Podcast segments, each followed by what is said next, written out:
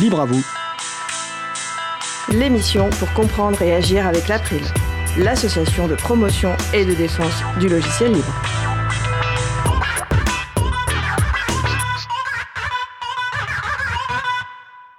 Bonjour à toutes, bonjour à tous. Agilité et logiciel libre, c'est le sujet principal de l'émission du jour. Avec également au programme une chronique sur Mozilla et également le jeu du GNU. Nous allons parler de tout cela dans l'émission du jour. Vous êtes sur la radio Cause Commune, la voix des possibles 93.1 FM en Ile-de-France et partout dans le monde sur le site causecommune.fm. La radio diffuse également désormais en DAB+, sur la, en Ile-de-France, donc c'est la radio numérique terrestre. Soyez les bienvenus pour cette nouvelle édition de Libre à vous, l'émission pour comprendre et agir avec l'April, l'association de promotion et de défense du logiciel libre. Je suis Frédéric Couchet, délégué général de l'April. Le site web de l'April, c'est april.org et vous pouvez trouver une page consacrée à cette émission avec tous les liens et références utiles, les détails sur les pauses musicales et toute autre information utile en complément de l'émission. Et également les moyens de nous contacter. N'hésitez pas à nous faire des retours pour indiquer ce qui vous a plu, mais également des points d'amélioration. Nous sommes mardi 24 mars, nous diffusons en direct, mais vous écoutez peut-être une rediffusion ou un podcast. Comme la semaine dernière, l'émission est diffusée dans des conditions exceptionnelles suite au confinement de la population. Toutes les personnes qui participeront à l'émission sont en effet chez elles. Si vous souhaitez réagir, poser une question pendant ce direct, n'hésitez pas à vous connecter sur le salon web de la radio. Pour cela, rendez-vous sur le site de la radio causecommune.fm, cliquez sur chat et retrouvez-nous sur le salon dédié à l'émission Dièse Libre à vous. Nous vous souhaitons une excellente écoute. Alors voici maintenant le programme détaillé de l'émission du jour. Nous allons commencer dans quelques secondes par la chronique ITSIC numérique d'Emmanuel Reva qui va nous parler de Mozilla. D'ici une quinzaine de minutes, enfin non, d'ici une dizaine de minutes plutôt, nous aborderons notre sujet principal qui portera sur le thème Agile et logiciel libre, une rencontre sur les valeurs et principes avec Alexis Monville. En fin d'émission, ce sera la chronique Le Libre fait sa com d'Isabella Vanni, qui discutera avec Mohican, bénévole à l'April, du jeu de GNU. À la réalisation de l'émission, William Asgavari, que je salue. Bonjour William. Alors, tout de suite, passe au premier sujet. Nous allons donc commencer avec la chronique ITSIC numérique d'Emmanuel Reva, qui va devoir activer son micro s'il veut parler. Donc, euh, bonjour Manu. Salut Frédéric, ça va? Pas bien et toi? Ouais, ça va. Alors, tu veux nous parler aujourd'hui, je crois, de Mozilla? Ben, je te laisse la parole. Ok, cool. Eh ben, parlons un peu de Mozilla. Euh, et pour parler de Mozilla, bah, déjà, on va parler de, Firefox. Euh, Firefox et un peu d'histoire sur Firefox. Alors, Firefox, c'est un navigateur web qui est né à partir de son ancêtre Netscape, repris au début sous le nom merveilleux de Phoenix. Netscape renaît de ses cendres, tel un oiseau de feu ou Firebird. C'était beau, léger, rapide et sans merde de taureau. Ou pour les francophones, sans bullshit. Peu après, Phoenix a été intégré dans Mozilla, une suite de logiciels tout en un avec un navigateur web, logiciel de courriel, discussion instantanée, éditeur HTML, etc., etc. Alors après, le gros mastodonte, la suite Mozilla, c'est fini. Maintenant, il y a d'un côté Thunderbird, le logiciel de courriel à moitié laissé pour mort, et de l'autre côté Firefox, le truc tellement connu que les gens ne savent même pas que c'est un logiciel libre. Pourtant, Firefox, c'est le navigateur libre, sécurisé et qui est du côté des utilisateurs. Pardon, ça me gratte la gorge de dire des conneries pareilles, ou alors j'ai un petit coup de Covid-19, je sais pas. Euh, déjà, la dernière version de Firefox, c'est la version 42821. Non mais sérieusement, les numéros de version commencent déjà à ressembler à des, à des numéros de série plus qu'à autre chose. Au moment où j'ai écrit cette chronique, c'était il y a 4 jours, on était à la version 74 déjà. Bon, oui, Firefox, c'est libre, mais Firefox dépend de Mozilla, pas la fondation, hein, Mozilla Corporation, l'entreprise à but lucratif Mozilla. Ils disent avoir créé la corporation pour avoir plus de liberté d'action dans leur compte. Bon, sans doute qu'au pays des Donald Trump, les entreprises sont plus libres que les associations ou les fondations. Et ils disent que Firefox, euh, son code source, etc., appartient à la fondation. Ainsi, la corporation s'occupe des finances, mais peut pas prendre le contrôle du logiciel. C'est déjà pas mal. On se souvient tous de MySQL, hein n'est-ce pas Monty Allez, un petit bout d'histoire de MySQL. Euh, et Monty, Monty qui s'appelle Michael Wedenes, je sais pas si je prononce bien, c'est le gars qui a lancé MySQL. C'est une base de données sous licence libre. Et Monty, Monty un jour l'a vendu à Sun Microsystems pour cher, hein, un milliard de dollars. Et puis ensuite, il a pleurniché comme un enfant gâté quand Sun a vendu MySQL à Oracle. Alors c'est important de garder les logiciels libres libres. Si vous ne voulez pas qu'ils tombent entre les mains des entreprises anti-libres, ne les vendez pas, s'il vous plaît. Bref, ils ont compris maintenant. Bon. Et moi, je sais bien que le développement coûte un pognon de dingue. Mais le fait que Mozilla soit une entreprise à but lucratif est un piège pour elle-même, pour lui-même. Ce janvier, ils ont juste ce janvier, hein, ils ont licencié 70 personnes, des ingénieurs et tout, hein. Mais de l'autre côté, ils investissent plus de 40 millions de dollars pour le développement de nouveaux produits. On dirait un cas de il n'y a pas d'argent magique. Il n'y en a pas pour le personnel, mais pour le nouveau projet, tout beau, on trouve de la thune fastoche. Bon alors c'est quoi ces produits?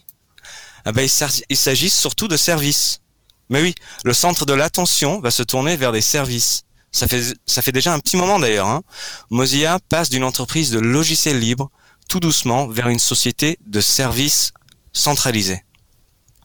Alors déjà, excitons-nous d'abord sur le cas de Pocket.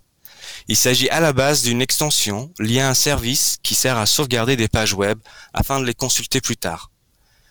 L'entreprise Pocket a été achetée par Mozilla, enfin, et la partie extension est devenue libre, mais la partie serveur ne l'est toujours pas. Pocket, un service centralisé et basé sur du logiciel non libre, est directement intégré dans Firefox maintenant. C'est plus du tout une extension qu'on installe euh, volontairement. On peut même pas le désactiver ou en tout cas pas facilement. Hein. Pour le désactiver, il faut aller dans les options avancées qui font peur. Ensuite, il y a Firefox Sync. Firefox Sync, euh, c'est le truc qui, comment dire, l'idée de base est géniale. Hein. C'est un moyen de synchroniser plein de trucs entre des instances de Firefox. Par exemple, entre le Firefox de mon ordinateur principal et le Firefox de mon ordinateur de voyage, ou même avec le Firefox de mon téléphone si j'avais un ordinateur téléphone. Pour utiliser Firefox Sync, il faut s'inscrire. Bon, déjà, la page d'inscription, comme presque toutes les pages d'inscription de tous les trucs qui existent dans le monde, ne dit absolument rien sur ce que c'est. Il faut renseigner son adresse de courriel pour passer à la page suivante et enfin voir les CGU et une sorte de description de l'utilité d'un compte Firefox. Petit indice, vous pouvez mettre n'importe quoi pour passer à la page et ensuite et enfin lire les CGU. Franchement, je trouve que ça fait un peu euh, dark patterns ou interface truquée. Vous savez, l'interface utilisateur qui a été soigneusement conçue pour tromper ou manipuler les utilisateurs. Un peu comme fait Facebook et, tous les et tous leurs potes. Bref, il y a deux éléments. Il y a le côté navigateur, donc Firefox, et de l'autre côté, la partie serveur. Par défaut, Firefox utilise le serveur de Mozilla. C'est cool, non? C'est quoi le problème? Oui, mais je veux un Internet décentralisé. Je veux utiliser mon propre serveur. En mettre en place euh, une pour mes, un pour mes amis, une association, une entreprise, etc. Eh bien, c'est possible. Évidemment. C'est du logiciel libre, tout ça. Vous avez eu peur, hein? Super. Non. Non. Non, non, non, non, attends. La partie serveur est incroyablement inutilisable. Le mode d'emploi prévient qu'il n'y a pas de paquet, ni RPM, ni Deb, ni rien. C'est-à-dire pas de version facile à installer, un peu comme on fait avec Firefox, on télécharge, on clique et c'est installé. Et ben, et surtout, par défaut, c'est surtout ça, l'authentification se fait à travers le serveur d'authentification de Mozilla. Bon alors un petit mot, euh, un petit aparté. Firefox 5 c'est intégré dans Firefox depuis la version 4. Et Firefox Accounts, donc c'est Sync mais un petit peu mieux, la partie euh, authentification, depuis la version 29 de Firefox.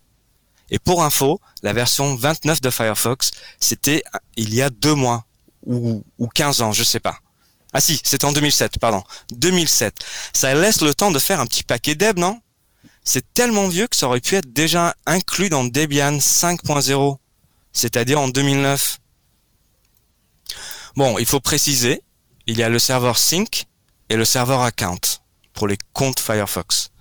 Et par défaut, ton serveur sync personnel dépend du serveur account de Mozilla pour l'authentification. Sympa, non? Toujours pas content? Bon, si tu insistes, espèce de libriste autonomiste, il y a moyen d'installer son propre serveur account. Quand même Mais attention, la doc est préfixée d'un avertissement qui dit « Cette doc est brouillon et incomplète, désolol. PS, sinon il y a une image Docker à utiliser à vos risques et périls. Il y a vraiment marqué ça sur la page d'installation. à vos risques et périls. Ça donne grave envie, non? Alors je suis désolé, si c'est un peu trop technique pour une chronique radio, mais c'est important. Même si vous arrivez à installer ce bordel bien comme il faut, avec la doc obsolète et éparpillée, il vous reste un dernier obstacle, et c'est le plus difficile. Indiquez à vos utilisateurs qu'il faut aller dans About Config, c'est-à-dire c'est les options avancées qui font peur, et changer l'option identité.sync.tokenserver.uri. Et il faut remplacer https tokens.service.mozilla.com slash 1.0 slash sync slash 1.5 avec l'URL du serveur que tu viens d'installer. Alors, si dans un podcast de Libre Nerd c'est compliqué, imaginez auprès de ton asso, ton chaton, ton FAI alternatif et autres, qui veut proposer ce service très sympa et très tentant à des êtres humains. Je me permets de douter de Mozilla qui dit qu'ils font la promotion d'un Internet décentralisé. Non, pas avec ce genre de truc en tout cas. Hein. Ils font plein de trucs bien, hein. mais là, c'est de la merde de taureau. Pardon, je veux dire du bullshit. Je vais rajouter une petite couche, car vraiment, euh, c'est un point qui me fait chier à travers un bouchon de liège. Si tu installes ton propre serveur de compte, il faut modifier encore plein d'autres réglages dans le fameux About Config. Franchement, du côté utilisateur, on va directement chez Google et on arrête les conneries d'idéalistes, libristes, égalitaristes, techno-émancipés. Firefox n'est pas utilisable sans passer par l'autorité centrale que voudrait devenir Mozilla. Bon alors maintenant parlons un tout petit peu de Thunderbird. En cours, Thunderbird, le logiciel de courriel mourant, sera relancé grâce à MZLA Technology Corporation. Sympa ce nom, hein? Encore une fois, je doute. En effet, la relance de cet oiseau trouvé au bord de la route à moitié mourant car mal nourri depuis bien des années passe par une entreprise à but lucratif qui voudrait financer le développement du logiciel à travers des partenariats et des services. Et oui, encore des services. Quand je vois le budget global de Mozilla, environ un demi-milliard d'euros par an, et comment ils galèrent à faire tourner deux logiciels, je n'arrive même pas à me dire qu'ils ne font pas n'importe quoi. Bon, c'est évident qu'ils doivent arrêter leur dépendance au fric de Google. Hein. Et nous, les personnes qui utilisent Firefox et Thunderbird, on doit devenir la source des finances de tout ça. Ça, c'est clair et net. Mais je ne pense pas que la bonne piste est à travers des services, qui pour la plupart existent déjà. Hein. Euh, ils existent déjà ailleurs, notamment par des fournisseurs éthiques, dont euh, les chatons, et pas que, il y en a plein. Et encore pire, des services dont les logiciels serveurs ne sont pas utilisables, voire dans certains cas même pas libres, comme avec Pocket. Mozilla est en train de mettre les logiciels dont nous avons besoin au second plan, derrière des services tels que des VPN, proxy et bientôt un service de courriel, qui existent déjà ailleurs. Leur objectif, c'est des bénéfices plus qu'un Internet ouvert et participatif. Mozilla ne doit pas être à la fois l'éditeur du logiciel et le seul fournisseur des services qui vont avec. Sinon, c'est pas vraiment libre. Bon, j'aime bien Firefox, pour l'instant. J'étais fan depuis l'époque de Phoenix. J'adore le Mozilla. Et j'aime me dire qu'il y a un dinosaure qui est de notre côté. Et pour les gens qui ont oublié le dinosaure, c'était la mascotte de Mozilla. C'était un dinosaure rouge et noir, d'ailleurs dessiné par Shepard Fairey, l'artiste qui a fait Obey et le panneau, euh, l'affiche Hope de Obama. Eh bien, notre cher dinosaure a été mis à la retraite en janvier 2017. La mascotte a été enlevé et il a été remplacé par deux points slash slash, euh, le truc des URL là. C'est mieux non? Ça ressemble plus à un logo digne d'un Silicon Valley enfin devenu adulte, un peu comme votre oncle banquier qui a fait mai 68. J'ai peur. Moi, je crains que Mozilla soit en train de s'éloigner des valeurs qui nous ont conquis à la base. Le dinosaure me manque. Écoute, merci Manu pour cette chronique qui fait euh, beaucoup réagir euh, sur le salon web de la radio. Je vous rappelle causecommune.fm, euh, bouton de chat et salon libre à vous. je rappelle également que l'équipe des chroniques, les personnes qui font les équipes des chroniques sont libres de leur sujet aucune censure à l'après, une petite relecture. Et si évidemment Mozilla veut un droit de réponse, ça pourra faire l'objet d'une belle émission avec euh, toi et, et, Mozilla. Euh, voilà. Euh, et je précise aux gens qui sont sur le salon web de, la radio que donc Manu, donc qui vient de faire la chronique, est présent sur le salon, donc il va pouvoir répondre à toutes vos remarques, questions, louanges. Je mets guillemets louanges. Manu, quand tu t'en doutes, ta chronique fait réagir. En tout cas, je, je te remercie et je te souhaite de passer une bonne fin de journée, puis on se retrouve le mois prochain. Super, merci beaucoup Fred et merci à tout le monde. Merci Manu. On va passer une pause musicale. On va écouter Nocturnal par Killy Maze. Cause commune. 93. You wanna see us spin, you wanna make us grin, you wanna meet my friends, you know Alsa trends, and we rule the night.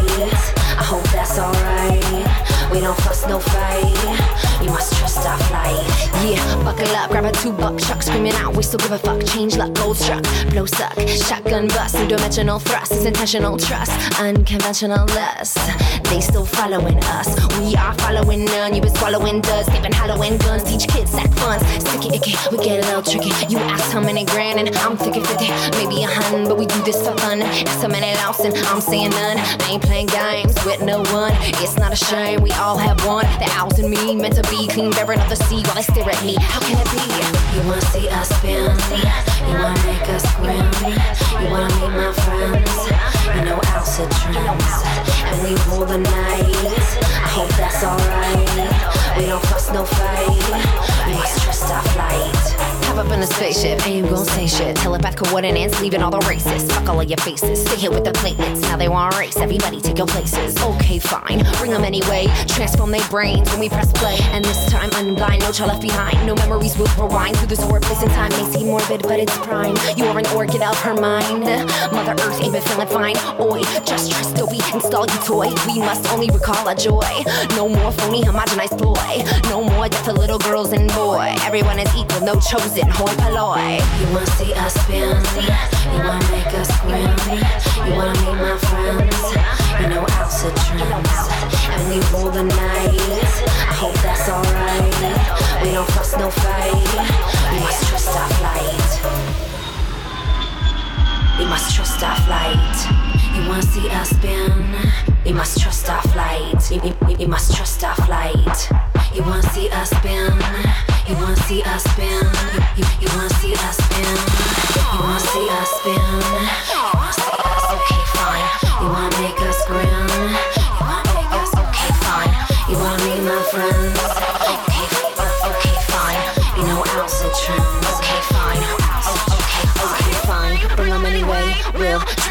Brains when we press play. You wanna see us spin?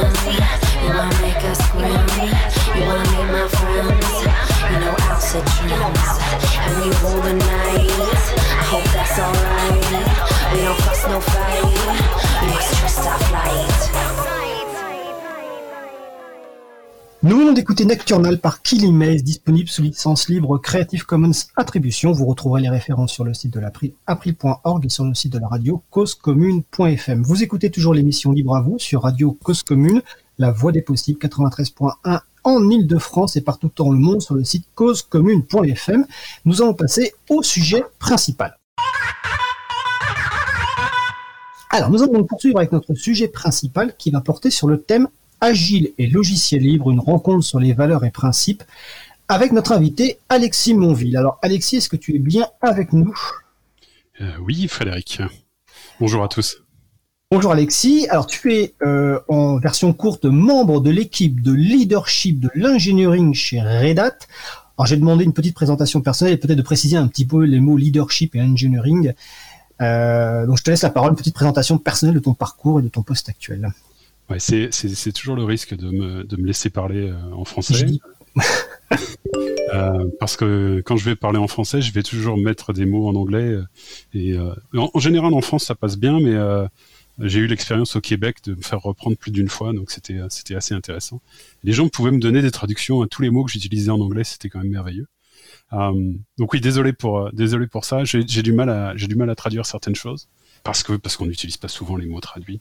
Euh, c'est quoi le c'est quoi mon, mon, rôle actuel? Ben, En fait, on alors Red Hat, j'imagine que dans une dans une émission comme ça, tu peux repréciser rapidement ce qu'est Red Hat? Ouais, c'est une entreprise qui fait du logiciel pour les entreprises et qui a un modèle de développement open source. Alors je le dis tout de suite, comme ça, c'est un modèle de développement open source et, euh, et, on est sur une émission qui parle de logiciels libres. On aura l'occasion d'y revenir, oui. Voilà. S'il y a des gens que ça intéresse, euh, ils pourront comprendre la différence entre qu'est-ce qu'un mouvement social et qu'est-ce que qu'est-ce qu'un modèle de développement qui veut se qui veut se se, se, se, se penser en dehors de toute de toute question politique. C'est assez c'est assez amusant. Euh, Donc oui, Red Hat fabrique des logiciels pour les entreprises et son modèle de développement est open source. Donc l'idée c'est qu'en effet, on va euh, fabriquer des produits à partir de logiciels qui sont libres et que tout ce que l'on fait est sous licence libre. Euh, ce qui fait qu'en fait les deux seules choses qui, qui sont à nous, ça doit être le logo et la marque, euh, où, on a une propriété intellectuelle. Ce qui est assez amusant. Euh, donc ça c'est la particularité de Red Hat et donc mon rôle moi c'est de travailler dans cette équipe qui euh, qui euh, gère l'ensemble de l'engineering euh, et de travailler à améliorer le fonctionnement des équipes, donc l'équipe de leadership, donc l'équipe qui gère l'ensemble de l'engineering et l'ensemble des équipes euh, dans, dans, au sein de Red Hat. Donc en, en version simplifiée, c'est ça. D'accord. Dans le sens engineering, on va peut-être préciser, c'est dans le sens, on va dire, le développement du, du logiciel et des produits. C'est ça, absolument. Ok. D'accord. Alors, en tout cas, je suis ravi de, de, de, t'avoir euh, avec nous parce que bon, on, se connaît depuis longtemps. Euh, on s'est connu à un moment où tu travaillais euh, pour l'État français hein, dans une, direction générale de, moder de modernisation de, l'État il y a quelques années. Et, et, tu es une des premières personnes à, m'avoir parlé d'agilité. Alors, euh, pour ça qu'on avait envie d'en parler un petit peu, parce qu'en plus, alors je vais te le dire tout de suite, quand on a préparé l'émission et que j'en ai parlé sur certains salons, notamment sur le, sur le salon par exemple de l'April, il y a quelqu'un qui a réagi un petit peu violemment en disant, bon, enfin, sur l'agilité, peut-être sans, donner trop de détails, mais il a, en gros, bon, il pouvait mettre en doute l'intérêt de l'agilité, euh, l'utilité. Donc, on va essayer de un peu éclaircir tout ça dans le cadre de cette émission, à la fois sur ce qu'est l'agilité et le lien euh, avec le logiciel libre.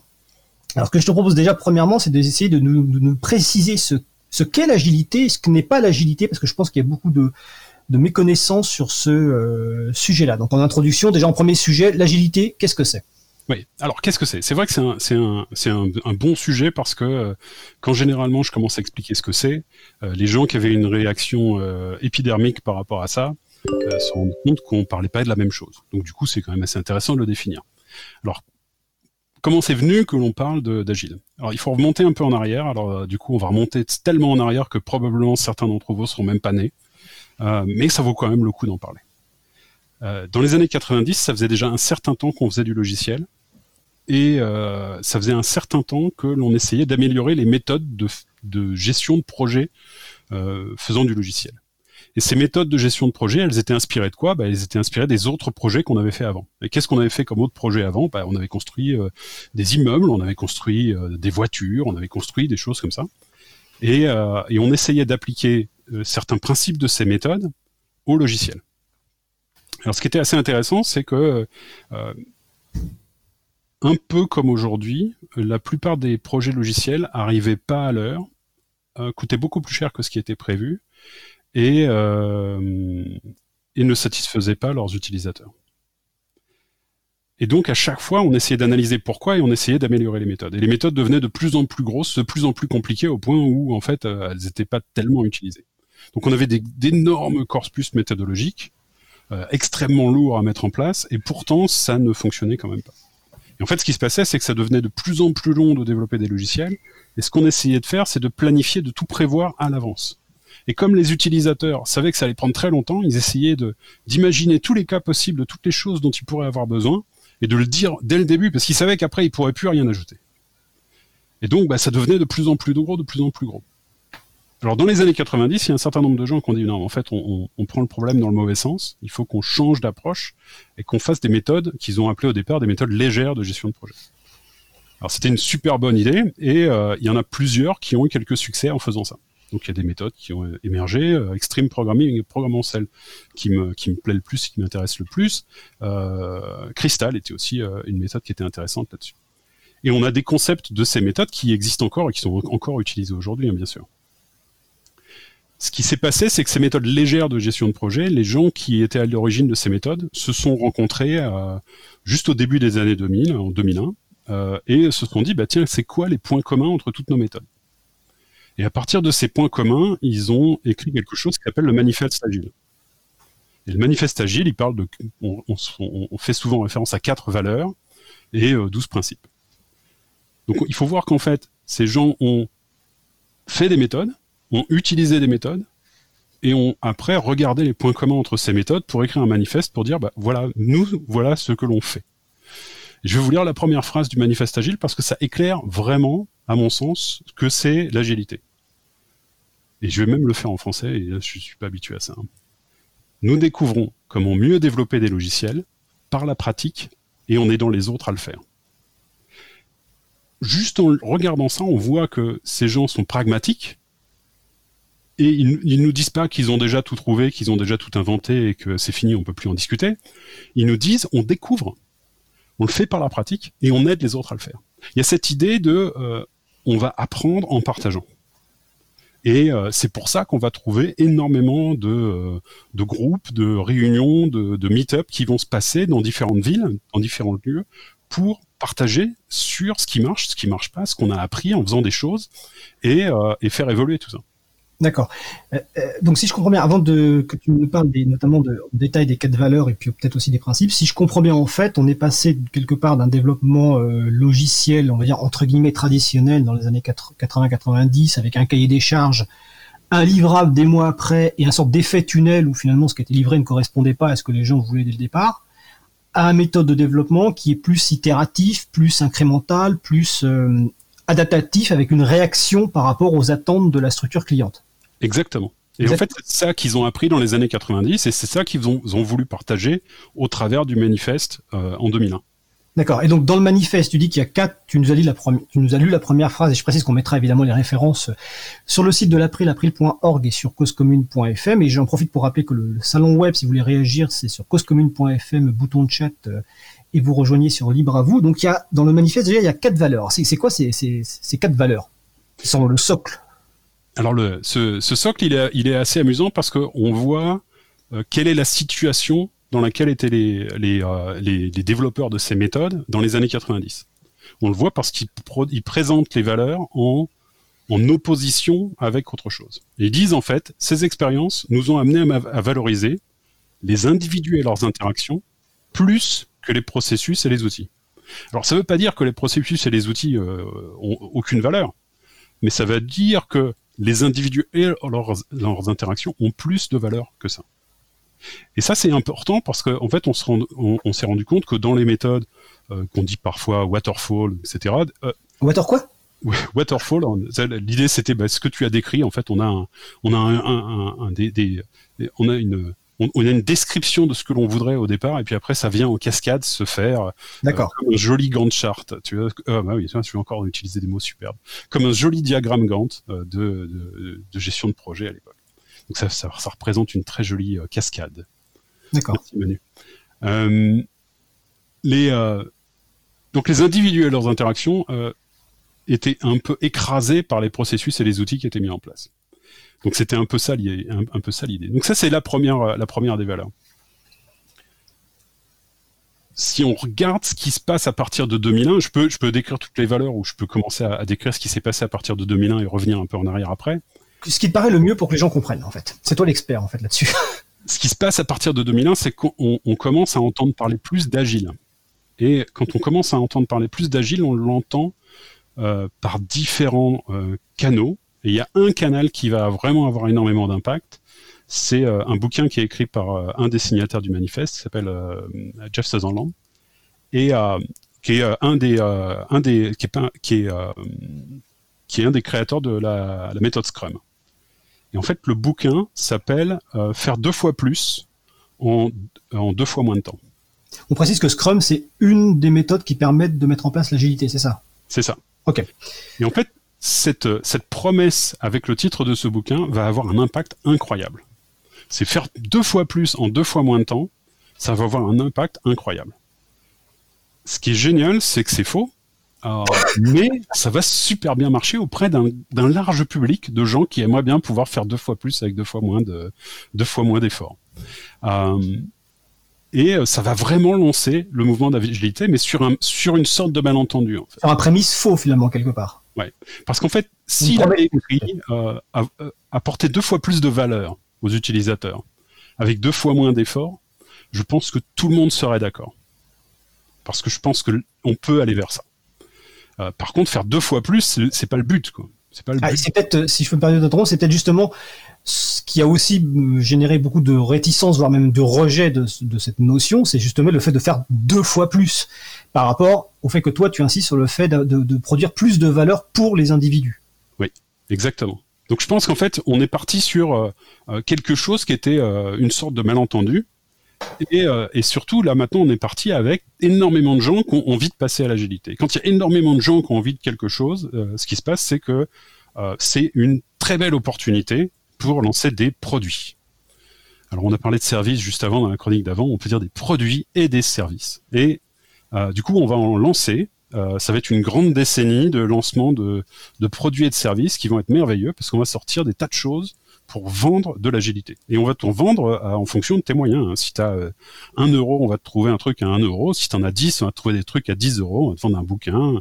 Si tu en as 100, on va peut-être te vendre, je sais pas, une petite formation en ligne. Puis si tu en as 1000, on peut même te vendre une certification. Tu pourrais être certifié euh, par rapport à une de ces méthodes euh, agiles.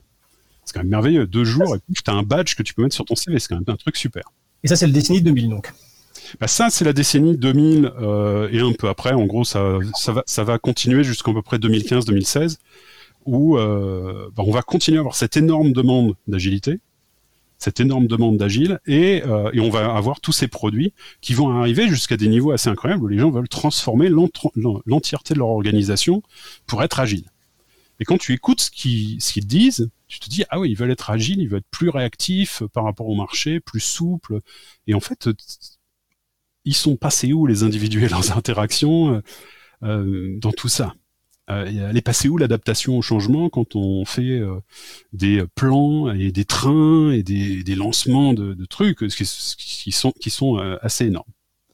Ben En fait, on a mis un peu de côté et si on, on a du mal à retrouver les valeurs initiales du manifeste dans ces grandes méthodes et ces grands frameworks sur lesquels on peut être certifié. Framework, c'est un, un cadre de travail, on va dire. Oui, excusez-moi. Non, mais c'est un exercice aussi pour moi, comme ça, il faut. Euh. en tout cas, c'est intéressant de voir effectivement comment tu, tu, tu replaces finalement les, les, les, valeurs et les individus au centre, au centre de l'agilité, alors que finalement, euh, ce qui a été vendu par beaucoup de gens, c'est pas du tout ça. Alors du coup, allons vite, vite euh, regarder les, les, trois autres valeurs. Donc on a dit les individus et les interactions plus que les processus et les outils, ça nous donne quelque chose. On dit ensuite des logiciels opérationnels plus qu'une documentation exhaustive. Alors, ça, fait référence à quoi? Ça veut dire que euh, si euh, j'écris des spécifications, qu'elles soient euh, générales, détaillées, techniques, ce que l'on veut, et que j'ai 250 pages de spécifications, je vais faire énormément de travail. Je, vais être très, actif à écrire des choses, mais j'ai pas beaucoup de logiciels. Et quand mes utilisateurs lisent des spécifications, ils interprètent les choses comme ils le veulent. C'est les basiques de la communication si je leur montre un logiciel opérationnel qu'ils peuvent jouer avec, euh, ils vont comprendre des choses. Et euh, il y a des tas d'exemples qui sont hyper évidents quand on les voit et quand on voit le logiciel, mais quand on lit les specs, on, ne comprend pas tous la même chose. Donc, euh, je vais vous donner un exemple tout bête, un truc de design de site web. L'équipe de design qui s'occupait de l'univers de la marque avait décidé que, avant de rentrer dans une dans une catégorie du site web, il y aurait une petite animation graphique qui durait 20 secondes. Euh, qui, permettrait aux, utilisateurs d'entrer dans l'univers de la marque. Alors si vous avez déjà été sur un site web dans votre vie, vous savez que 20 secondes d'animation avant d'aller quelque part après avoir cliqué, c'est peut-être exagéré.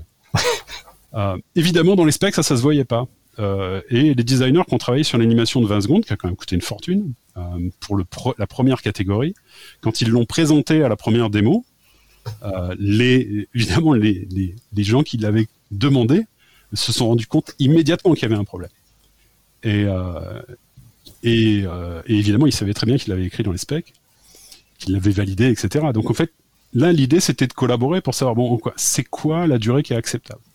Et là, c'est intéressant de travailler et de collaborer directement avec le client, plus que de négocier et de dire, attends, c'est écrit dans les specs, bah, nous, on te les fait tous comme ça, puis euh, tu te débrouilles, quoi. Et c'est ce qui nous permet d'introduire la troisième valeur, c'est la collaboration avec les clients plus que la négociation contractuelle.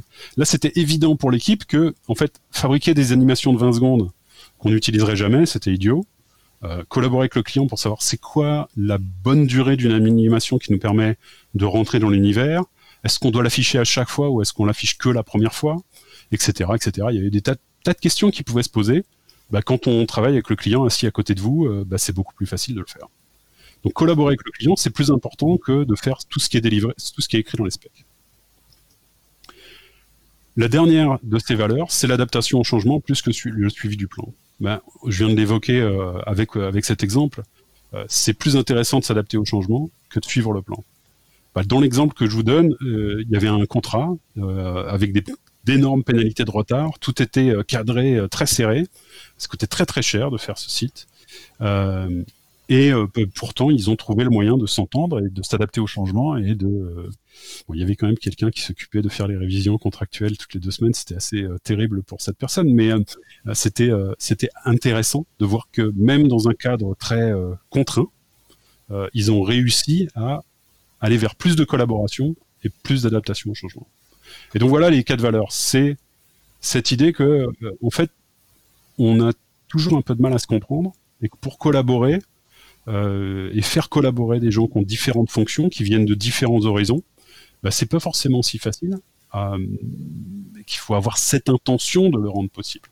Et c'est pas dans le contrôle qu'on va la qu'on va la, fabriquer, c'est euh, dans, chercher cette entente et accepter ces, euh, ces feedbacks, ces retours directs du client et euh, s'adapter à tout ça.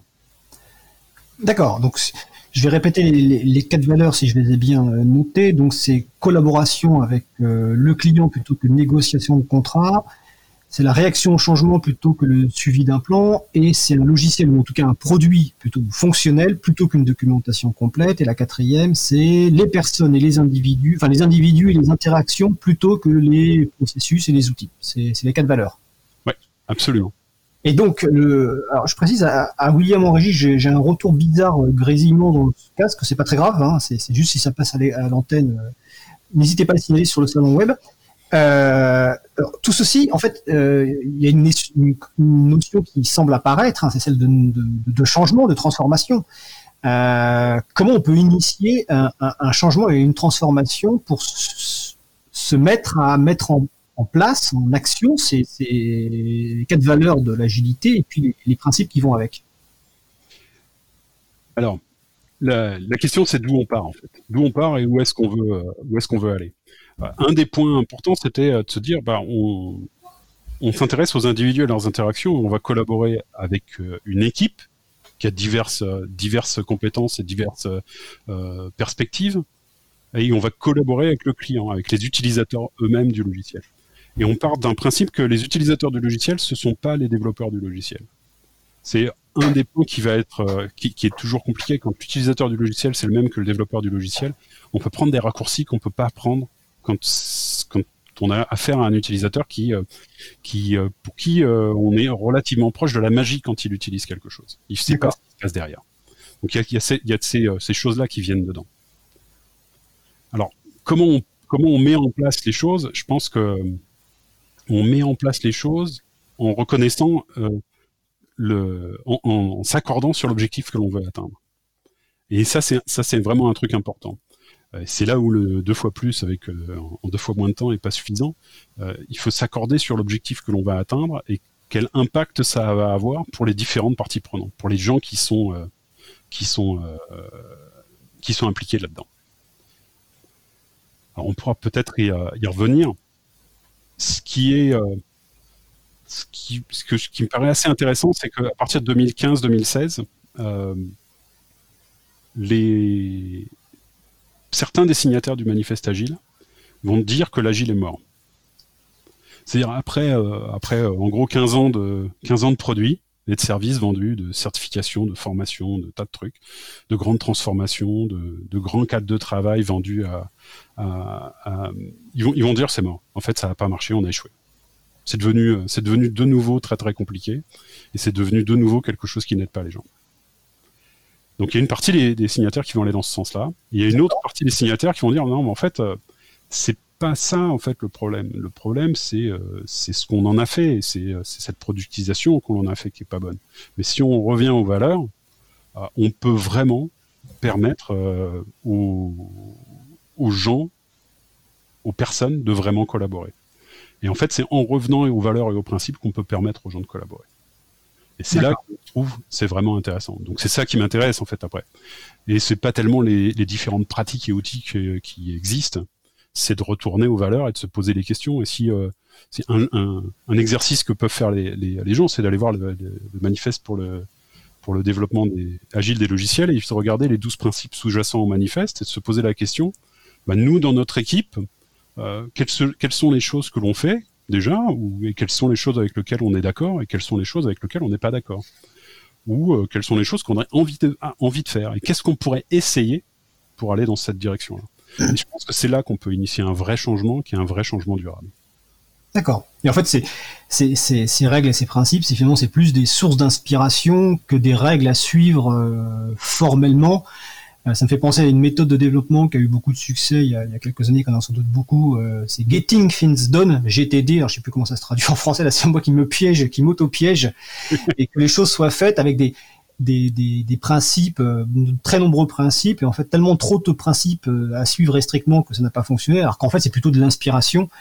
c'est plutôt des sources d'inspiration et que chacun doit avoir sa propre vision et sa propre quelque part interprétation de l'agilité en gros. C'est bien ça? Oui, alors si, je prends un autre exemple qui est un, exemple classique, euh, euh, il y, euh, y, a des raccourcis que, certains vont faire en disant bah, l'agilité, c'est les gens qui collent des post-it sur les murs. ah oui, c'est vrai. Oui, c'est un bon truc. Du coup, il faut mettre un petit R derrière post-it, hein, sinon c'est pas bon. mais est-ce que c'est vraiment des gens qui vont coller des petits papiers autocollants sur des murs? Alors pourquoi certains font ça? Ah, bah, Pourquoi ils font ça? C'est que ils trouvent pratique, comme ils sont une équipe colocalisés qui travaillent dans la même pièce, de d'avoir sur un mur leur plan de travail et de savoir bah, qu'est-ce qu'ils ont à faire, qu'est-ce qui est en cours et qu'est-ce qu'ils ont terminé, parce que c'est quand même euh, sympa de, de, célébrer ce qui est terminé. Et d'avoir ça visuellement pour tous en permanence, c'est quand même super pratique. Donc voilà pourquoi ils font ça. Et qu'est-ce qu'ils vont faire aussi euh, C'est, euh, bah, par exemple, le matin, ils vont se réunir tous en face de ce board et ils vont partager bah, ce qu'ils ont fait hier, euh, ce qu'ils ont fait, euh, ce qu'ils ont euh, appris, ce qu'ils ont comme difficulté, en, quoi ils auraient besoin d'aide et qu'est-ce qu'ils ont prévu de faire aujourd'hui. Bah, qu'est-ce que ça va leur permettre? Bah, Ils ont un temps de synchronisation qui leur permet de vérifier qu'ils sont tous toujours alignés dans la même direction, et puis d'identifier les, les, besoins de collaboration. Alors bah ouais, là toi tu as une difficulté avec ce truc-là, bah, moi moi je connais bien ce domaine, peut-être qu'on peut faire un peu de pair programming pour essayer de trouver ou euh, peut-être que là, il y a une technologie qui est complexe, toi, tu as travaillé à essayer de l'apprendre, à essayer de comprendre, bah, peut-être qu'en fait, cette fonctionnalité, on devrait faire du mob programming, donc travailler tous ensemble, euh, un clavier et toute l'équipe, euh, avec un, un, écran, pour travailler à mettre en place cette fonctionnalité, comme ça on va apprendre cette nouvelle technologie, cette nouvelle interface de programmation, etc., etc. Donc on va identifier, grâce à ce temps de synchronisation, des opportunités de collaboration, des opportunités d'apprentissage, des opportunités de s'entraider. D'accord. Ça, ça marche si je suis dans une équipe colocalisée. Oui. Eh oui. Donc là, je colle des post-it sur des murs et je me réunis devant un board et ça marche super bien. C'est des pratiques qui sont super pour rester synchronisé. Si je suis une équipe distribuée, ça n'a pas de sens. Et pourtant, je pourrais aussi avoir un temps de synchronisation.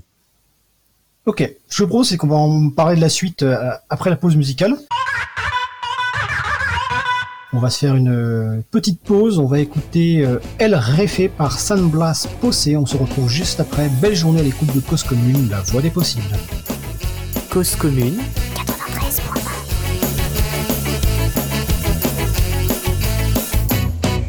Que tire la piedra que no haya soñado con matar a su jefe con sus propias manos. Levanta la mano, se has imaginado al cabrón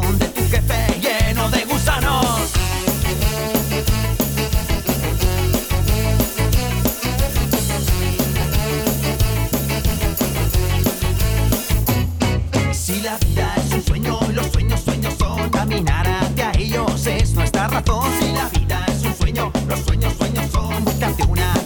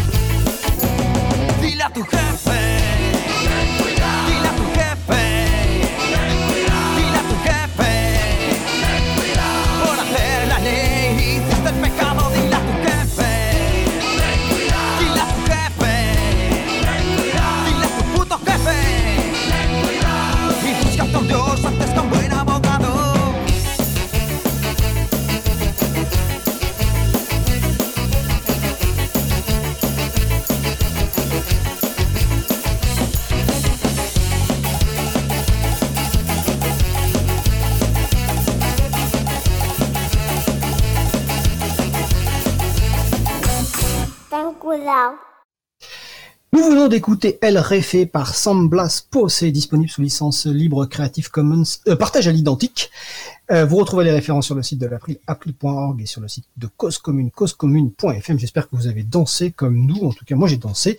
Vous écoutez toujours l'émission Libre à vous sur Radio Cause Commune, la voix des possibles, 93.1 en Ile-de-France et partout dans le monde sur le site causecommune.fm. Je suis Frédéric Coucher, le délégué général de l'April et nous discutons actuellement avec Alexis Monville de la société Redat du thème de l'agilité du logiciel libre juste avant la pause musicale.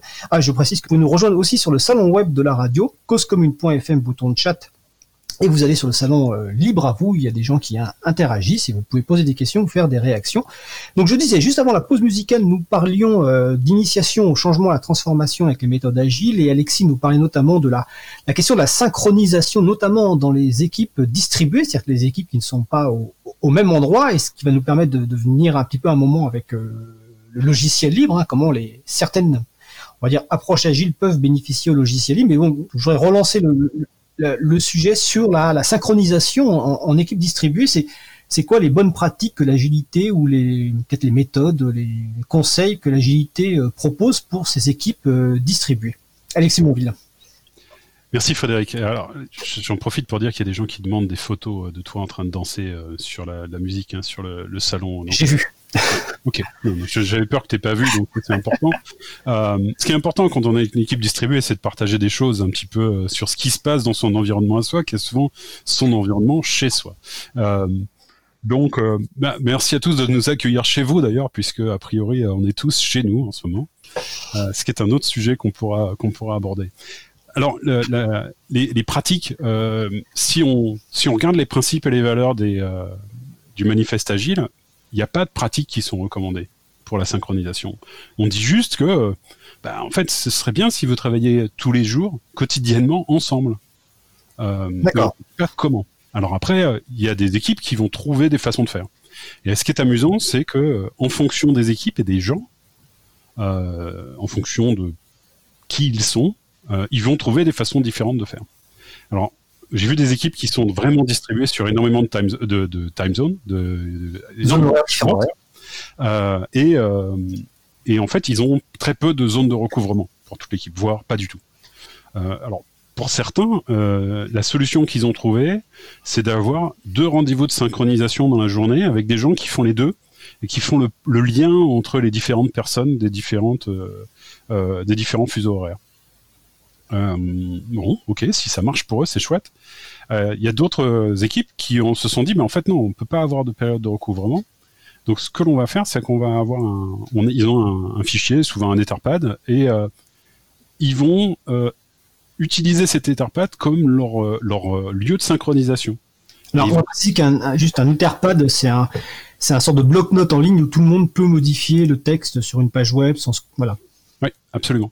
Donc ils vont utiliser ça, ça va être leur point de rendez-vous, et euh, ils vont euh, répondre au même genre de questions que l'on a évoqué tout à l'heure pour les gens qui se réunissaient devant leur, euh, leur tableau avec des, des étiquettes collantes. Donc ces, ces, ces, équipes vont trouver des moyens de faire les choses qui sont soit la synchronisation, soit la collaboration. Bah oui, quand on fait du pair programming et qu'on est dans le même bureau, on peut s'asseoir derrière le même clavier, le même écran, quand on travaille chacun de chez soi, il va falloir trouver d'autres techniques pour le faire. Il y a plein de techniques pour faire du pair programming. Attends, explique juste en deux mots ce que c'est que le pair programming, s'il te plaît. Alors, le pair programming, avec deux développeurs qui vont travailler avec un clavier, un écran. D'accord. Ah oui. Alors généralement, quand on est un manager, on a, on a du mal à, à accepter que ça va être vraiment super comme idée. Euh, mais, euh, mais quand on a déjà euh, essayé de faire quoi que ce soit à deux plutôt qu'à un, on comprend vite quel va être le bénéfice. Euh, la meilleure approche que j'ai pour apprendre à des managers euh, que c'est pas mal de faire comme ça, c'est quand ils ont un courrier difficile à écrire ou une note euh, difficile à écrire ou un email difficile à écrire, c'est de se mettre à deux pour l'écrire. Et on va voir qu'en fait, on va écrire quelque chose qui est bien meilleur, plus vite. Et pourquoi Bah, Parce qu'on a cette boucle de, de feedback, cette boucle de retour, ces yeux additionnels qui vont nous permettre d'aller beaucoup plus vite. D'accord.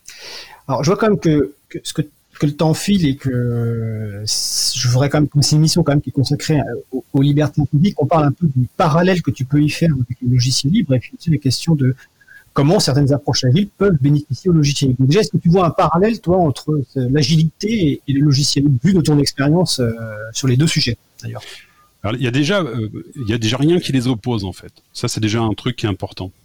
Il y a un sens de, il y a l'importance des utilisateurs. Elle est, euh, elle est importante des deux, des deux parties.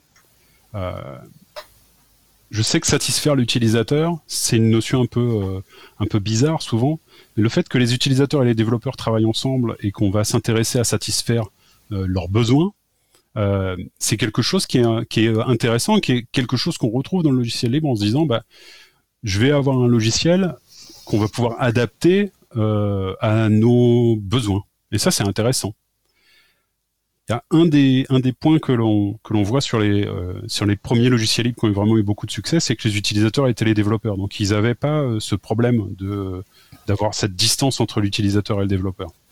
Euh, ben, je crois qu'il y a beaucoup de choses qu'on va trouver dans le dans l'approche agile qui aident à créer ce pont entre euh, les utilisateurs qui sont plus les développeurs du produit et qui vont aider les développeurs qui veulent faire du libre à se rapprocher de leurs utilisateurs. Donc ça c'est un deuxième pont que je vois. Euh, Juste préciser euh, sur ce pont-là, c'est euh, il y a une distribution logicielle libre bien connue qui s'appelle Debian GNU Linux et qui a un contrat social. Et dans le contrat social, là, je l'ai sous les yeux, le quatrième point, c'est nos priorités sont nos utilisateurs et utilisatrices et les logiciels libres. Donc c'est Ouais. regroupe ce que tu viens de dire. Exactement. C'est pour ça que je je vois pas d'opposition, je vois que des points qui pourraient les rapprocher. Et quand on s'intéresse après aux pratiques, aux différentes méthodes, mais il y a plein de choses qui sont intéressantes. Quand on se dit bah oui, euh, mais c'est quoi un utilisateur? Bah, C'est quoi un utilisateur quand on regarde un peu les, les idées euh, Qu'est-ce que c'est que l'impact mapping euh, Les cartes d'impact, par exemple, euh, de euh, introduites par Go- Goiko ou qu'est-ce que c'est qu'une user story Euh, il y a des choses qui sont très intéressantes à, euh, à, regarder euh, dans ce domaine-là. Quand on regarde les pratiques d'ingénierie qui sont souvent associées aux, méthodes agiles, euh, comme le TDD, comme bah, le TDD c'est un bon exemple. Donc comment on traduit TDD Test Driven Development, du développement euh, Ah. piloté par les tests. piloté par les tests, voilà.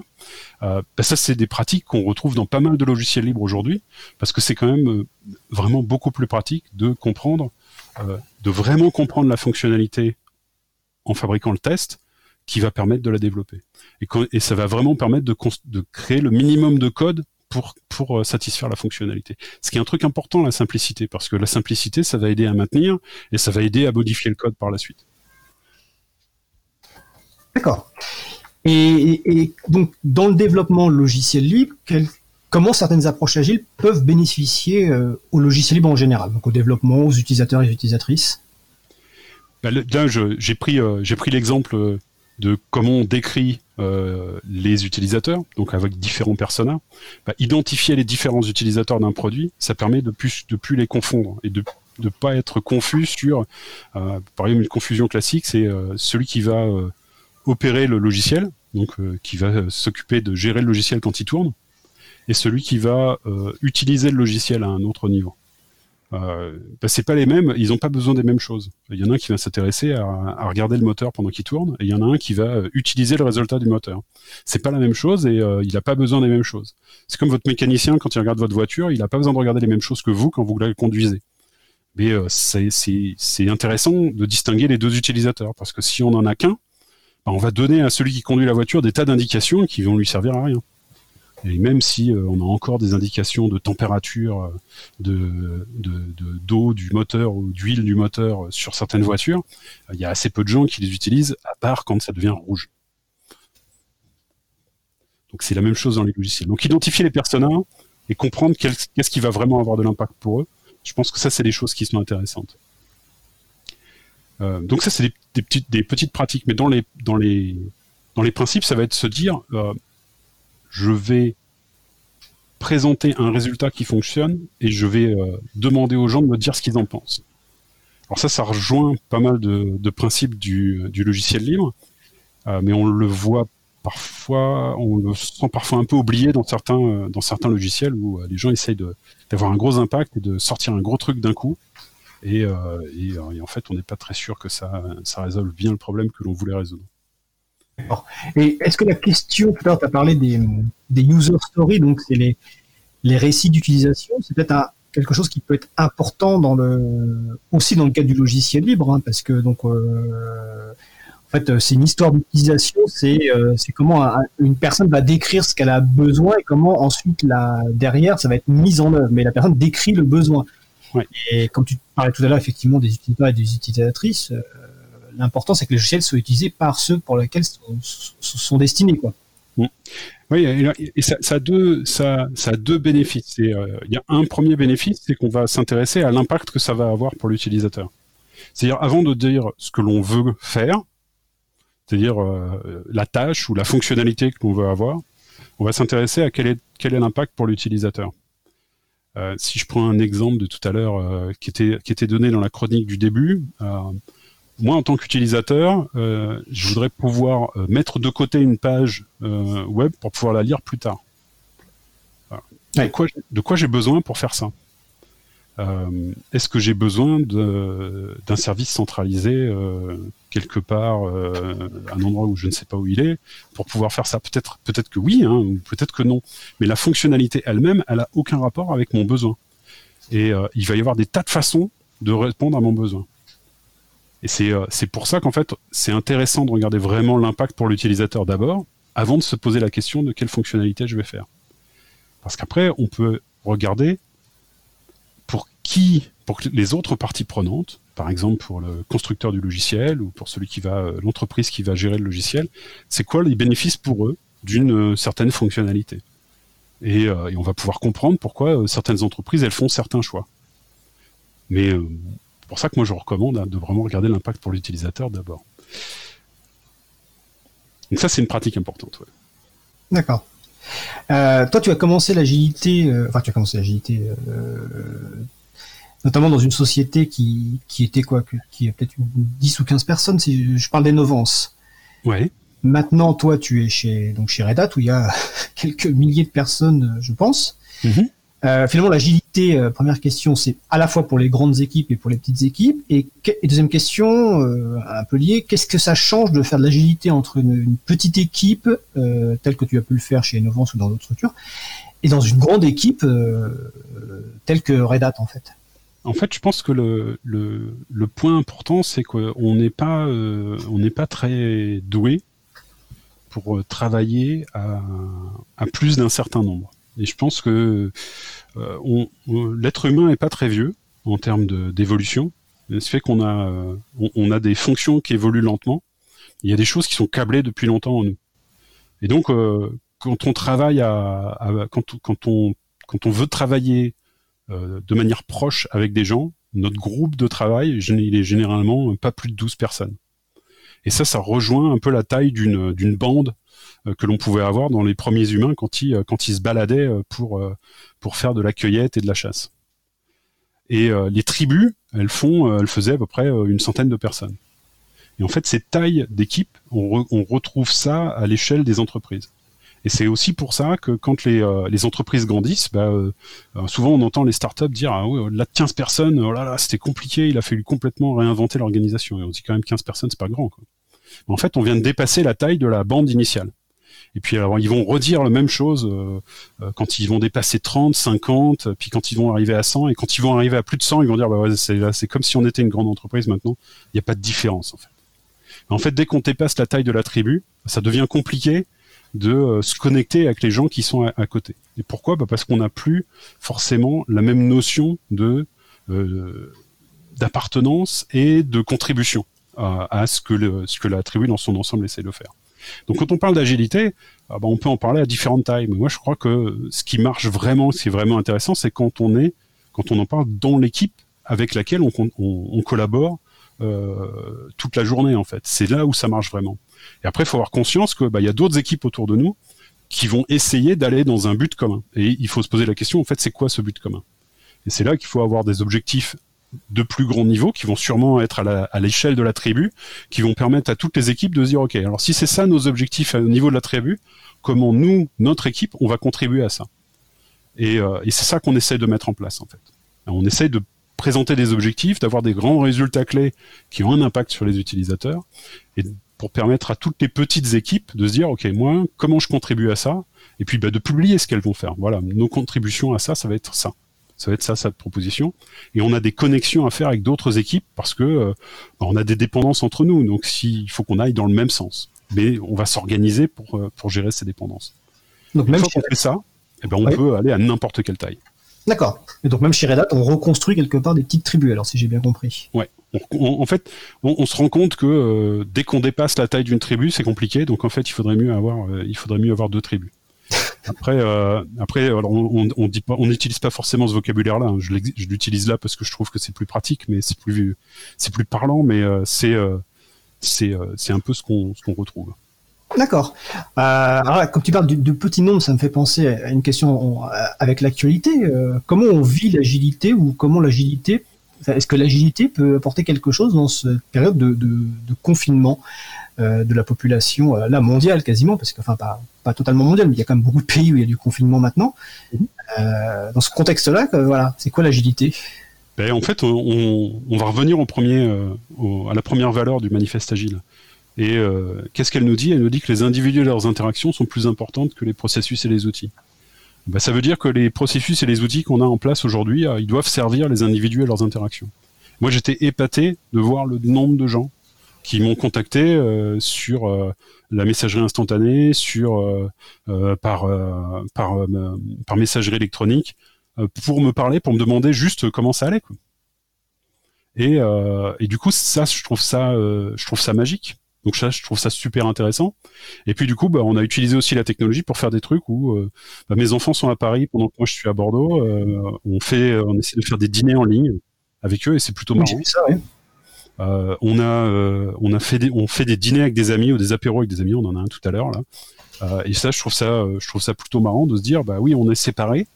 on est séparés physiquement, mais il faut pas qu'on oublie qu'on est des des êtres qui ont besoin de cette interaction sociale, euh, même si je suis un peu introverti, j'ai besoin de cette inter interaction sociale, et, euh, et qu'à un moment donné, bah, il faut s'organiser pour le faire.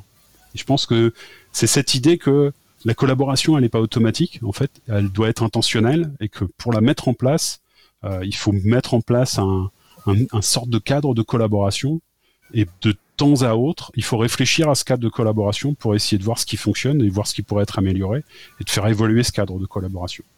Et je pense que ça, c'est un des grands, un des grands points de l'agilité, c'est de se dire, bah, on va un intervalle régulier, on va réfléchir à euh, ce qui marche, ce qui marche pas et on va l'améliorer.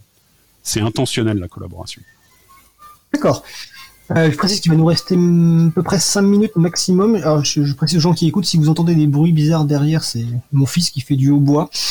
Euh, je sais pas si ça s'entend en fait, euh, même si c'est à côté de moi. Euh, donc, avant les, questions de conclusion, je crois que tu voulais parler euh, un petit peu de diversité d'agilité. C'est bien ça?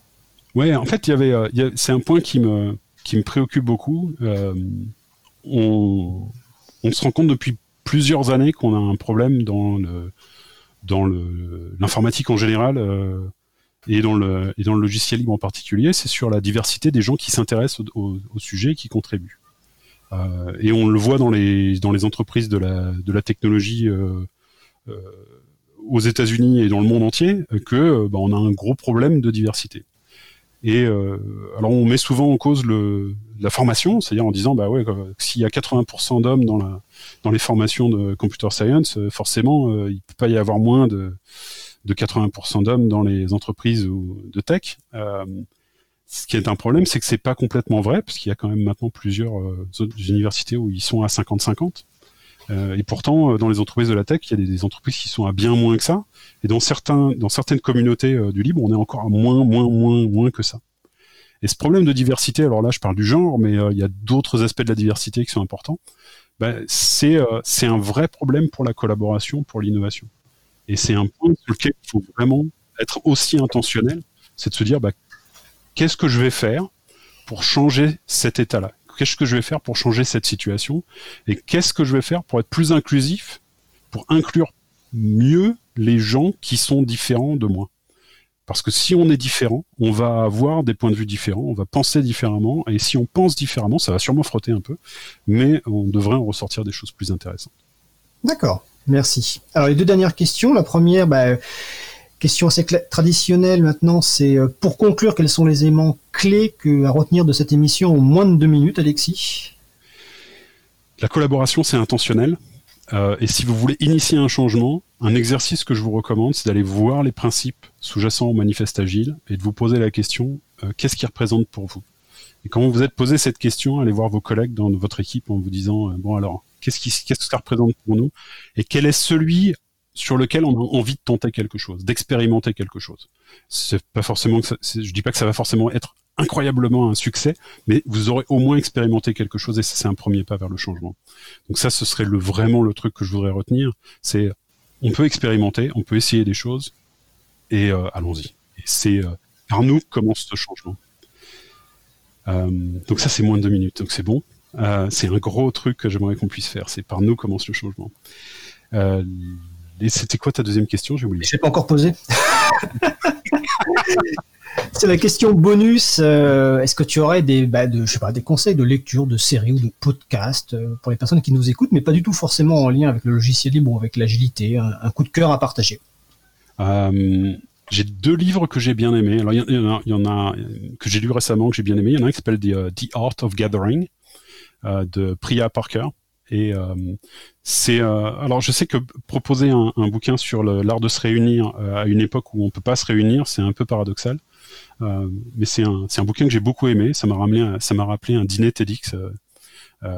D'ailleurs, ça m'a amusé. J'ai écrit un article là-dessus et j'ai mis une photo de toi dedans. Oui, et donc ça, c'est un, un, un, bouquin super intéressant parce que ça nous rappelle les principes de, de comment on se réunit et pourquoi on se réunit. Et euh, ça donne envie de le faire en ligne, même quand on peut pas le faire, en fait. Et ça, je trouve ça intéressant. Il y a un deuxième bouquin que j'ai bien aimé qui s'appelle Talking to Strangers de Malcolm Gladwell. Et euh, j'ai bien aimé ce bouquin parce que euh, il y a beaucoup de gens qui vous disent que instantanément ils sont capables de se faire une opinion sur les gens et qui savent comment sont les gens. Ils savent les lire instantanément. Et Talking to Strangers euh, explique vraiment bien pourquoi c'est pas vrai. Et ça, c'est super important. Parce que du coup, bah, ça permet de se dire, euh, bah, j'aime pas trop cette personne, euh, bah, je devrais faire un petit effort pour essayer de la connaître un peu mieux. Parce que c'est probablement là qu'est le problème. Du coup, c'est intéressant. Et puis euh, podcast, podcast, podcast. Euh, si j'ai un podcast que j'aime beaucoup, qui m'amuse énormément, ça s'appelle Common Line Heroes. Je trouve que Saron Barek fait un boulot extraordinaire de, de narration. Euh, ça parle d'ailleurs un peu de, des origines du logiciel libre au départ. La, quatrième saison est sur le matériel. Donc euh, le, le, deuxième ou le troisième épisode est très drôle parce qu'il parle du Alter 8080 et, euh, et ça, ça parle aussi euh, du moment où le logiciel va devenir quelque chose qui euh, est quelque chose qu'on pourrait peut-être vendre. Et je trouve ça très intéressant de, se replacer au début de l'histoire où le logiciel n'est pas encore soumis au copyright, donc euh, où c'est pas encore arrivé en fait. Et ça, et ça, je trouve ça très amusant. Donc, euh, je vous recommande cet épisode-là, entre autres de Common Light Heroes. D'accord. Écoutez, on mettra les références sur le site de l'April, april.org et sur le site de Cause Commune, causecommune.fm. Et pour les personnes qui veulent prendre et relire les, valeurs et les principes agiles dont vient de parler Alexis, la page Wikipédia, les listes, donc méthode agile, page Wikipédia, vous trouverez les, la lecture conseillée par Alexis Monville. Bah, écoute, Alexis, je te remercie grandement de cette euh, participation à cette émission donc euh, à distance. Hein. Donc je rappelle qu'Alexis, tu es membre de l'équipe de leadership et d'engineering chez Red Hat. Et puis je te souhaite euh, une belle fin de journée et puis à bientôt. Merci beaucoup Frédéric. À bientôt. Merci à tous. Merci à toi. Alors on va faire une pause musicale. On va écouter Requiem for a Fish. On se retrouve juste après. Belle journée à l'écoute de Cause Commune, la voix des possibles. Cause commune.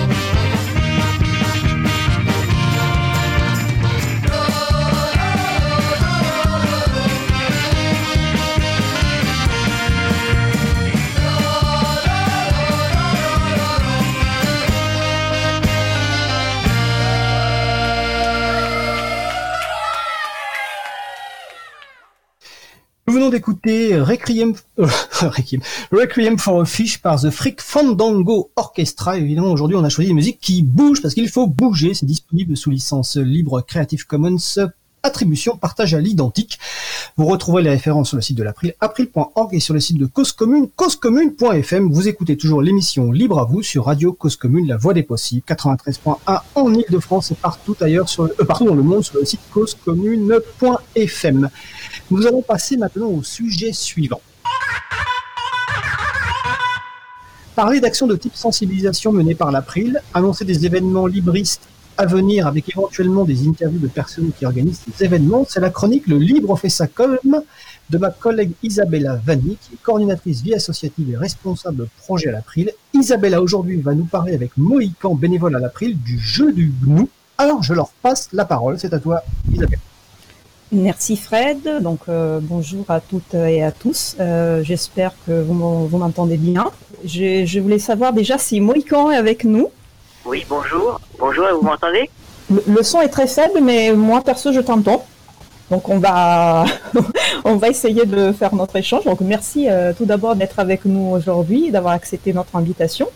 Euh, pour commencer, je te propose de, te présenter et de, nous dire voilà comment euh, et quand tu es devenu des bénévoles dans l'April et plus particulièrement au sein du groupe sensibilisation.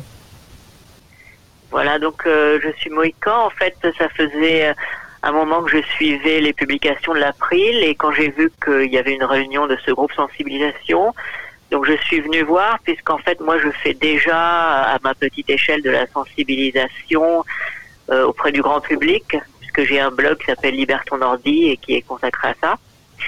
Et quand j'ai vu que l'April commençait à travailler sur un projet de jeu, donc ça m'a intéressé d'autant plus puisque j'ai moi-même inventé des jeux à une certaine époque.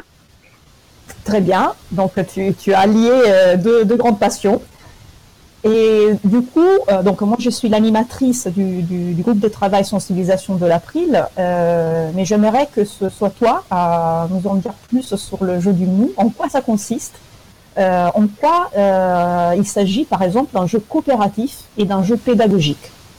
Alors l'objectif du jeu, c'est évidemment la sensibilisation. Et euh, on s'est dit que pour sensibiliser aux, notions de logiciel libre, c'était important que le jeu, il ait lui-même une forme. Alors bien sûr, il est sous licence, licence libre, mais au-delà de ça, en fait, il, il, promeut aussi la coopération, puisque c'est une des valeurs du libre. Donc, on en a fait un jeu coopératif où euh, tous les joueurs euh, qui sont autour de la table forment une même équipe et ils vont pouvoir s'entraider pour atteindre euh, l'objectif du jeu. Et en fait, il s'agit d'un jeu de, plateau, c'est-à-dire qu'on avec a, on a un pion unique qui représente en fait l'équipe euh, de, de, de, toutes les personnes qui participent. Et, et après, euh, en fait, le jeu a évolué euh, et on a on a rajouté aussi pas mal de de quiz. Donc en fait, c'est un jeu de plateau. avec des choses qui peuvent se passer, des questions auxquelles il faut répondre, et c'est et c'est à travers euh, en fait ce, ce, jeu des quiz qu'on en apprend plus sur les dangers numériques et sur ce qu'on peut faire pour se protéger. Oui, donc Ajouter en fait, le, la partie coopérative du jeu, elle, elle, peut se faire de deux façons différentes, puisqu'en fait, comme tu l'as dit, il y a des quiz auxquels les joueurs doivent répondre, et donc euh, il y a un joueur qui tire la carte avec la question euh, dessus, mais les autres joueurs peuvent l'aider, ils peuvent donner leur opinion et essayer de de l'aider à répondre à la question. C'est la première façon de faire. Et la deuxième façon de, de coopérer, en fait, c'est que dans ce jeu, donc au fur et à mesure qu'on progresse sur le parcours, donc on, on, tombe sur des cases dangers et on peut acquérir des protections contre ces dangers. Et en fait, la coopération peut se faire lorsque, euh, par exemple, un joueur arrive sur une case danger pour laquelle il n'a pas de protection, mais si un autre joueur de l'équipe a une protection, il peut tenter de la lui transférer. Donc c'est en ça que ça devient aussi coopératif. Exactement, c'est le transfert de la, de, la, de la protection en plus qui a, qui a très plu euh, euh, aux bénévoles de l'Ubuntu Party en novembre dernier, par exemple. Ils nous ont vraiment complimenté pour euh, cet aspect du jeu. Euh, est-ce que tu peux nous faire euh, quelques exemples de dangers sur lesquels on peut tomber sur le plateau du jeu? Alors on a on a conçu le jeu pour qu'il parle des enjeux du numérique d'une façon assez large. Donc pas seulement les questions de, de logiciels libres. Donc il y a, y a des dangers bien sûr qui sont liés aux logiciels privateurs, qui sont euh, des dangers qui sont liés euh, aux abus du copyright, mais il y a aussi des dangers euh, notamment sur euh, le fait d'être traqué sur l'internet. il y a des dangers par rapport à la centralisation des, des services internet. Alors, je me souviens plus du cinquième. Enfin, en tout cas, il y a cinq, euh, cinq dangers qui couvrent un petit peu euh, quelque chose d'assez large pour les, les, enjeux du numérique. Oui, le dernier enjeu, c'est les, actions liberticides. Voilà, donc l'aspect plutôt euh, juridique. J'aimerais j'aimerais dire que le jeu en fait a évolué. Au départ, on n'avait pas des cartes quiz. On, posait des questions aux, personnes et il y avait euh, un grand blanc. surtout, c'est les, personnes qui participaient étaient des néophytes, voire pas du tout sensibilisées. Et l'idée d'ajouter des cartes quiz avec des questions QCM ou oui et non, vrai ou faux, en fait, est venu suite à, un test, une sorte d'atelier qu'on a fait auprès du siège de Bella, Games, c'est-à-dire un éditeur de jeux coopératif. Donc, on a eu la, chance d'être accueillis, accueillis et de, de pouvoir faire un test avec des professionnels du jeu coopératif. Euh, quand est-ce que tu peux nous dire euh, à quelle étape euh, du projet du jeu du GNU nous sommes aujourd'hui Et chose très importante, est-ce que les gens qui nous entendent peuvent déjà jouer au jeu du GNU s'ils le souhaitent? Voilà, donc on, est dans une version bêta, mais qui, est assez aboutie.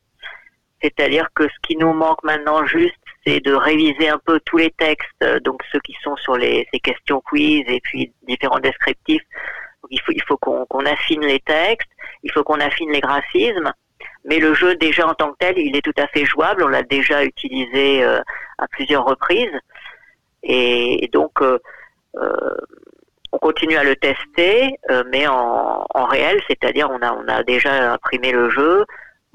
C'est un brouillon bien sûr, mais on, on continue à l'utiliser vraiment. Et les, personnes peuvent euh, télécharger les éléments graphiques. On mettra bien évidemment toutes les références. Euh, elles sont déjà d'ailleurs sous la page de l'émission d'aujourd'hui. Et je veux savoir quels sont les, retours, euh, parce que c'est toi qui as fait le, le beaucoup d'ateliers, de, de, tests sur le jeu. Et je veux savoir quels sont les retours de la part du public. Alors, donc c'est toujours des retours qui sont positifs parce que c'est un sujet qui quand même intéresse les gens. Ils ont toujours l'impression d'apprendre quelque chose en participant au jeu. Et ce que je voudrais dire aussi qui est très important euh, sur ce mode de sensibilisation, euh, par comparaison par exemple avec une conférence, c'est que là on a vraiment euh, les participants qui sont actifs. Ils sont actifs et puis surtout ils interagissent entre eux. C'est pas juste l'animateur qui va porter la bonne parole, mais là, on donne vraiment aux participants l'occasion d'échanger entre eux, donc euh, de raconter leurs expériences, de se poser des questions ensemble, de chercher des réponses ensemble. Donc ils sont ils sont actifs et ça c'est c'est important aussi pour les, les motiver et, et euh, faire qu'ils s'intéressent vraiment à la chose et qu'ils se sentent entendus.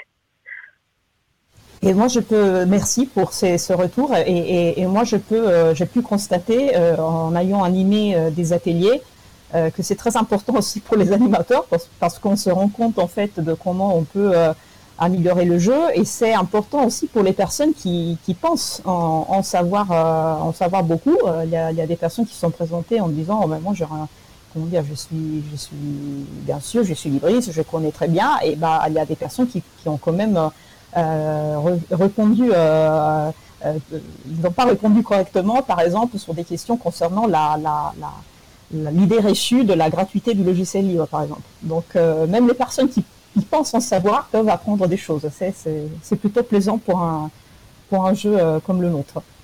Euh, donc, comme tu disais, on a, on est le, jeu, on peut, on peut déjà jouer, mais il y a encore de la relecture, de, la rédaction à faire concernant notamment les, les cartes quiz, les textes qui accompagnent le jeu. Euh, on a trouvé aussi un bénévole qui va euh, réaliser la partie euh, design. est-ce que comment est-ce que tu peux nous dire comment comment contribuer au jeu? Alors bah, là, c'est vrai qu'en ce moment, c'est un peu difficile de, se rencontrer et c'est quand même important de pouvoir faire des réunions pour discuter. Alors on en a fait une bien sûr en, en visioconférence il y a quelques jours, mais c'est vrai que pour les gens qui seraient nouveaux, qui voudraient contribuer sans, faire partie du groupe sensibilisation, ça va être un peu plus compliqué. Euh, par contre, je pense que bon, pour ce qui est de la relecture des textes, par exemple, ça, ça peut se faire de façon assez simple. Donc, il, il faudra télécharger les, les, quiz, par exemple, tous les intitulés euh, euh, des questions et les réponses, et puis relire. Ce qu'on a besoin, par exemple, c'est deux choses. En fait, c'est d'une part euh, que les textes soient vraiment compréhensibles pour un public relativement jeune, puisqu'en fait, nous, on vise avec ce jeu euh, on vise le grand public d'une part, et puis euh, ce jeu peut se jouer dès euh, l'âge du collège. Donc on veut aussi que le vocabulaire utilisé, les tournures de phrases soient compréhensibles pour voilà des, jeunes. Donc ça c'est la première chose à, bien regarder. La deuxième chose c'est que ça soit formulé, que les questions soient formulées d'une façon non ambiguë. Voilà, pour qu'il n'y ait pas d'hésitation sur est-ce qu'il faut répondre oui ou non à telle ou telle question. Très bien. Donc c'est important. On a besoin de euh, relecteurs, euh, des personnes qui nous aident à, euh, rédiger de nouvelles, de questions éventuellement. Euh, on me dit que notre temps est, terminé. Euh, moi, quand je te remercie euh, beaucoup d'avoir euh, participé et, j'espère qu'on pourra euh, voilà euh, voir la, le, le jour pour notre jeu euh, finalisé bientôt. Merci beaucoup. Merci à vous.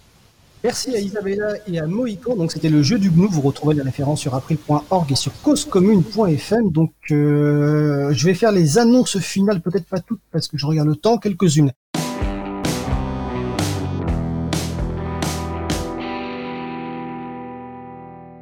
Euh, jeudi dernier, on a fait une antenne libre euh, April Cause Commune sur les services en libre, libre, éthique, euh, la continuité pédagogique et les chatons, donc le collectif des hébergeurs alternatifs transparents, ouverts, neutres et solidaires. Le podcast est disponible sur le site causecommune.fm et sur le site april.org et consultez le site des, donc des chatons avec un S, un chaton au pluriel.org. Demain soir, il y a une antenne libre cause commune, donc à mercredi 25 mars à 22h sur le thème de vivre au mieux le confinement avec des membres des différentes équipes de la radio. Donc soyez au rendez-vous. On vous a mis également en ligne une playlist des morceaux euh, de musique libre diffusés dans Libre à vous, donc 8 heures de musique. Un grand merci aux artistes qui ont euh, fait ces euh, titres de morceaux, ces titres de musique libre. Donc n'hésitez pas à l'écouter. Euh, on a également toujours besoin de l'aide pour le traitement des podcasts pour soulager euh, Sylvain euh, Kutzmann et Olivier Grieco.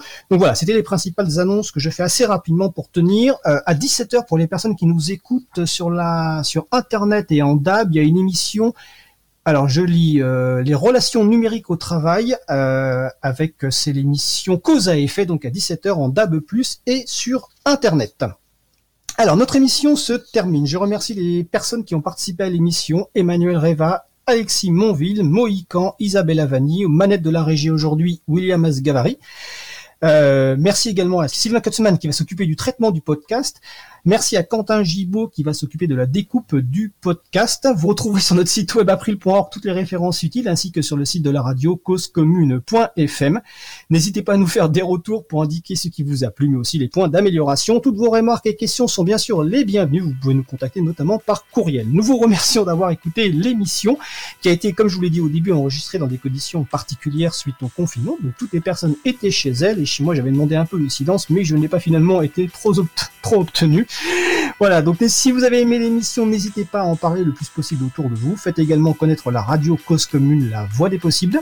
La prochaine émission aura lieu euh, en direct mardi 31 mars 2020 à 15h30. Notre sujet principal portera sur la politique logicielle libre de la ville de Fleury-les-Aubrais. Nous vous souhaitons de passer une belle fin de journée. On se retrouve en direct mardi prochain. Et d'ici là, prenez soin de vous et des autres.